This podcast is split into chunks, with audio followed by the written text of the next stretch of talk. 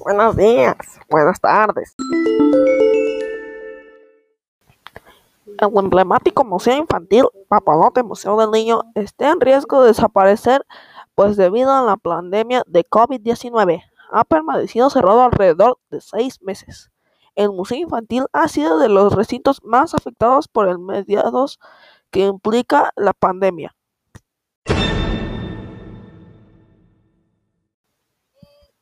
Bueno, gracias por su atención. Nos vemos en la próxima.